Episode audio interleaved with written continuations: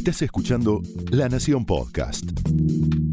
A continuación, Andrés Hatum te lleva de paseo por el mundo profesional para pensar, reflexionar y actuar en carreras extraordinarias para gente común.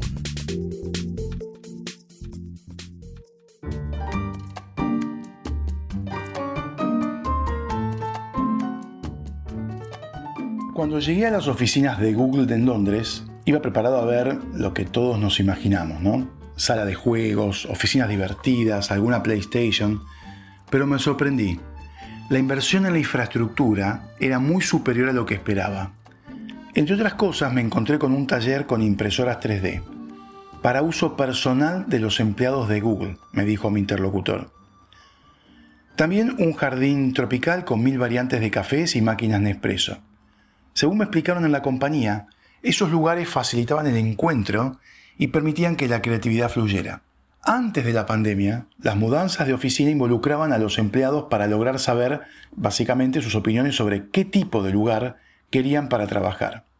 Nuestra idea al mudarnos, me comentó un ejecutivo de una empresa de tecnología, es que los empleados participaran en el armado del espacio físico para que se sintieran más cómodos. Pero más importante aún, exploramos el espacio físico para que interactúen, que salgan de los hilos y que fluya la creatividad. Por supuesto, esto antes de la pandemia.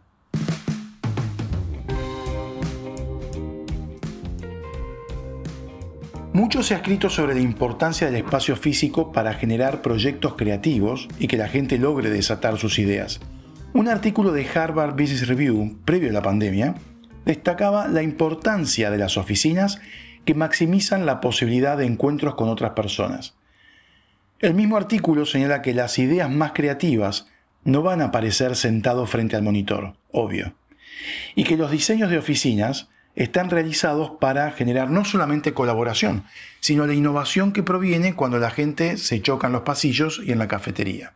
Entonces, ¿la pandemia derribó las teorías preexistentes sobre la creatividad? ¿O la creatividad sin interacción física definitivamente se muere? Sebastián Campanario es economista y periodista especializado en innovación.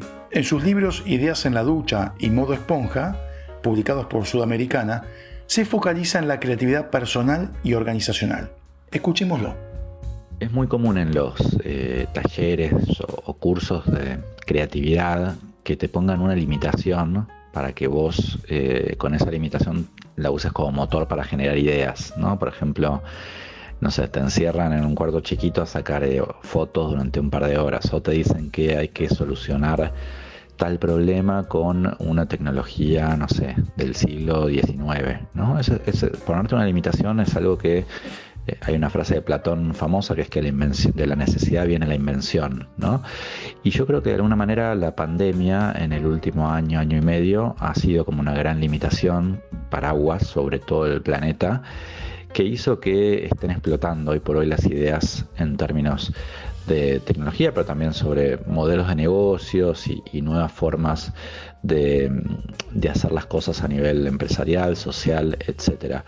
Por ahí la parte no tan buena de todo este último año y medio en materia de creatividad es que el trabajo virtual eh, tiene un tema de que cuesta mm, generar una confianza que es muy necesaria en procesos creativos para lograr mostrarse vulnerable, ¿no? O sea, uno cuando, sobre todo cuando está en una etapa de generación de ideas, ideación, eh, necesita tener confianza en el otro para decir a veces medio cualquier verdura, o sea, eso es algo habitual. Y esa confianza no fluye de la misma forma cuando uno está en Zoom, en Meet o en alguna plataforma. Entonces yo creo que en algún momento empieza a fluir, pero, pero se toma su tiempo, no es inmediata. ¿no? Por ahí es un equipo de trabajo que tiene que estar varios meses para lograr lo que a nivel presencial se logra mucho más rápido. Entonces hay, hay, hay pros y contras de la pandemia en los procesos creativos. Las disrupciones de contexto pueden ser un incentivo a la innovación. Así lo hizo durante la pandemia de la gripe española en 1918, que es el antecedente más cercano, si lo queremos ver así, a esta pandemia que estamos pasando actualmente. Decía que así lo hizo Dixie Cups. Básicamente creó algo que hoy es común en todos lados, los vasitos de papel. Hasta ese momento los vasos de vidrio de metal eran lo común, y lo que hizo Dixie Caps es proponer un vaso diferente, descartable, que evitaba los contagios ya que se usaba una sola vez. Una innovación que salvaba vidas.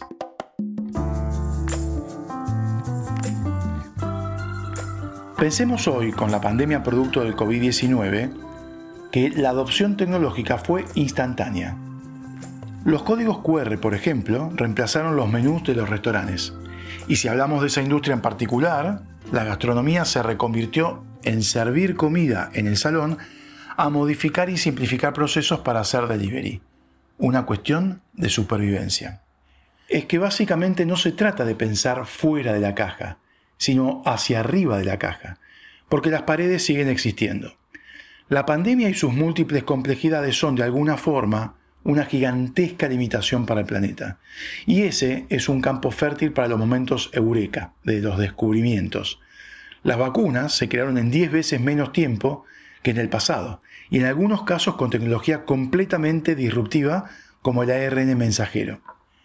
Las empresas argentinas tuvieron que cambiar formas de trabajo y paradigmas en 24 horas. ¿Cómo hicieron?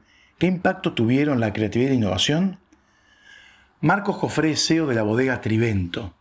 La creatividad, de acuerdo con Jofré, es clave para el negocio, pero sufrió una transformación post-pandemia.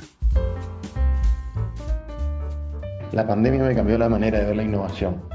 Siempre creí que la innovación era como una, como una bala de cañón que pegaba en la empresa y bueno, la atravesaba y generaba una, innovación disruptiva en general en toda la compañía y a raíz de eso se cambiaba todo. Tuvimos varios ejemplos en la compañía de ese tipo de, innovación disruptiva que pegaba en toda la compañía. Eh, pero en el, COVID fue distinta la situación. Eh, no fue así como una bala, sino más bien fue como perdigón, como si fuera un escopetazo donde fueron todos perdigones pequeños en, todas las, en todas las diferentes áreas de la compañía. Entonces sucedió que que, empezaron a cambiar cada área, empezó a adaptarse a la situación, eh, aquellas áreas que de alguna manera eran más creativas o tenían equipos más creativos, fueron encontrando un montón de soluciones. A, la mano había tecnología para ayudarlos, teníamos, usamos Power BI, entonces empezaron a hacer planillas para trabajo colaborativo, KPI, empezaron a usar diferentes herramientas. Incluso en, las áreas agrícolas hicieron una herramienta para el seguimiento de los viñedos, donde iban poniendo fotos en una app, donde iban subiendo las fotos directamente desde el celular y podían hacer el seguimiento de cómo iba el viñedo, eh, porque no podían visitarlo de la misma manera y para hacer un trabajo colaborativo. Esto la verdad nos permitió crecer mucho. En el caso, por ejemplo, de, nuestra tienda online, de escorcha.com, eh, en nuestro caso lo que pasó fue que, bueno, trabajamos muchísimo para, ponerla a punto, si bien la teníamos, había que trabajar mucho en la tecnología y logramos que, la tienda anduviera muy bien, creciera mucho en venta y fue increíble cómo nos mostró que había lugares del país donde no teníamos buena distribución o no llegábamos y, se producían ventas, así que también nos dio muchísima información. De alguna manera esta, esta fue la, forma que, que fuimos encontrando y de hecho eh, hoy podemos disfrutar de ser la, marca número 10 de venta de vino a nivel global en, Inglaterra y ser una de las marcas que más crecieron en el retail en lo que es eh, bebidas junto con Corona y Heineken. Así que bueno, de alguna manera esa adaptación y esa creatividad se, se vio en toda el área. Entonces, ¿cuál es la actitud y comportamiento que debemos tener para impulsar la creatividad durante la pandemia. Kevin Cashman, consultor de Confer y autor de The Post Principle, reporta que, de acuerdo a su investigación con ejecutivos, las mejores ideas aparecen cuando se realiza ejercicio o en la ducha, similar al título del libro de Campanario. Cortar con la actividad rutinaria también puede impulsar la creatividad. Es fácil para el cerebro desarrollar una visión de túnel cuando uno está tapado de trabajo. Hay momentos donde la mente necesita liberarse y fluir. Cashman sugiere en este caso que los líderes no solo tienen que actuar muy rápido producto de incertidumbre, también deben generar pausas más profundas. ¿Cómo lograrlo? Nano Kigel, experto y docente de innovación y creatividad en la Universidad Torcuato Di Tella, considera niveles diferentes de impacto en el tema de la creatividad, el individual y el grupal. Escuchémoslo. La creatividad requiere un estado de flow y, para alcanzarlo, debemos minimizar las amenazas del entorno. La pandemia ha exacerbado nuestros miedos y temores en casi todos los aspectos de la vida, haciendo que sea aún más relevante generar espacios seguros de creación en nuestros trabajos. Estos espacios deben permitir que cada uno de los colaboradores pueda mostrarse vulnerable y explorar nuevos caminos. A nivel individual, estamos atados a una rutina más acotada que nos disminuye la exposición a experiencias nuevas y por tanto a nueva información para crear nuevas ideas. Nuestra inspiración se ve fuertemente limitada por el encierro y la rutina. Además, el proceso creativo requiere un estado de flow previo, algo muy difícil de conseguir cuando nos encontramos envueltos en un contexto de angustia permanente. A nivel equipo, la falta de presencialidad dificulta el intercambio de ideas y la co-creación. Hemos perdido espacios de dispersión, conversaciones casuales y debates filosóficos espontáneos. Adicionalmente, lo que antes se podía documentar de forma visual en la pared de la oficina con un par de post-its, ahora se ha vuelto un nuevo link a una pizarra virtual que se transforma en una pestaña en tu ya explotado explorador. Cuando todo cambia tan rápido, la creatividad se vuelve una habilidad clave. Pero como muchas cosas que sucedieron en la pandemia, las prácticas se han transformado y en algunos casos radicalmente. Hoy seguimos hablando de creatividad, pero cuidado, el foco ahora es distinto. Muchas gracias, soy Andrés Jatún. Esto fue Carreras Extraordinarias para Gente Común.